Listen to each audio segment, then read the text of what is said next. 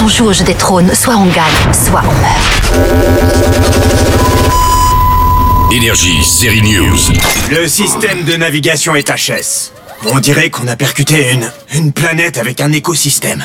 Quelle vue Vous ne trouvez pas? La vue est sur Megatron, Optimus et les Autobots. Ils sont de retour non pas en salle, mais en dessin animé japonais sur Netflix avec la série Transformers La guerre pour Cybertron en troisième saison. Tu vas payer cher pour ta trahison.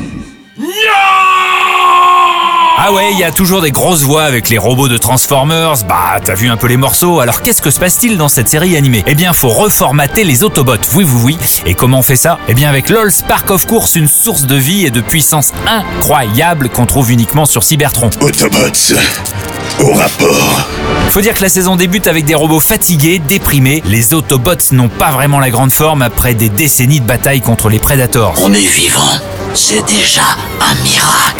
Les Decepticons, à bien prononcer, hein, comme ça sinon ça fait con. Decepticons, petit con, quoi. Euh, tout de suite c'est pas pareil. Donc je disais sur une planète qui se meurt, les Decepticons et nos copains les Autobots s'affrontent pour le contrôle de l'Allspark. Bon courage. Optimus Quoi? Je viens de recevoir une transmission de serre d'acier. Elle a localisé Megatron. Si jamais ils trouvent l'Allspark avant nous, Alors vont-ils trouver l'Allspark avant eux? Vous le saurez juste après la pub. Non, en allant faire un tour sur Netflix, aujourd'hui la plateforme met également en ligne une série documentaire en trois parties sur le créateur de la voiture mythique du film Retour vers le futur, la DeLorean. Ouais, elle a été créée donc par John DeLorean qui avait une vision futuriste de la voiture, mais il a peut-être vu trop gros aussi. À vous de le découvrir.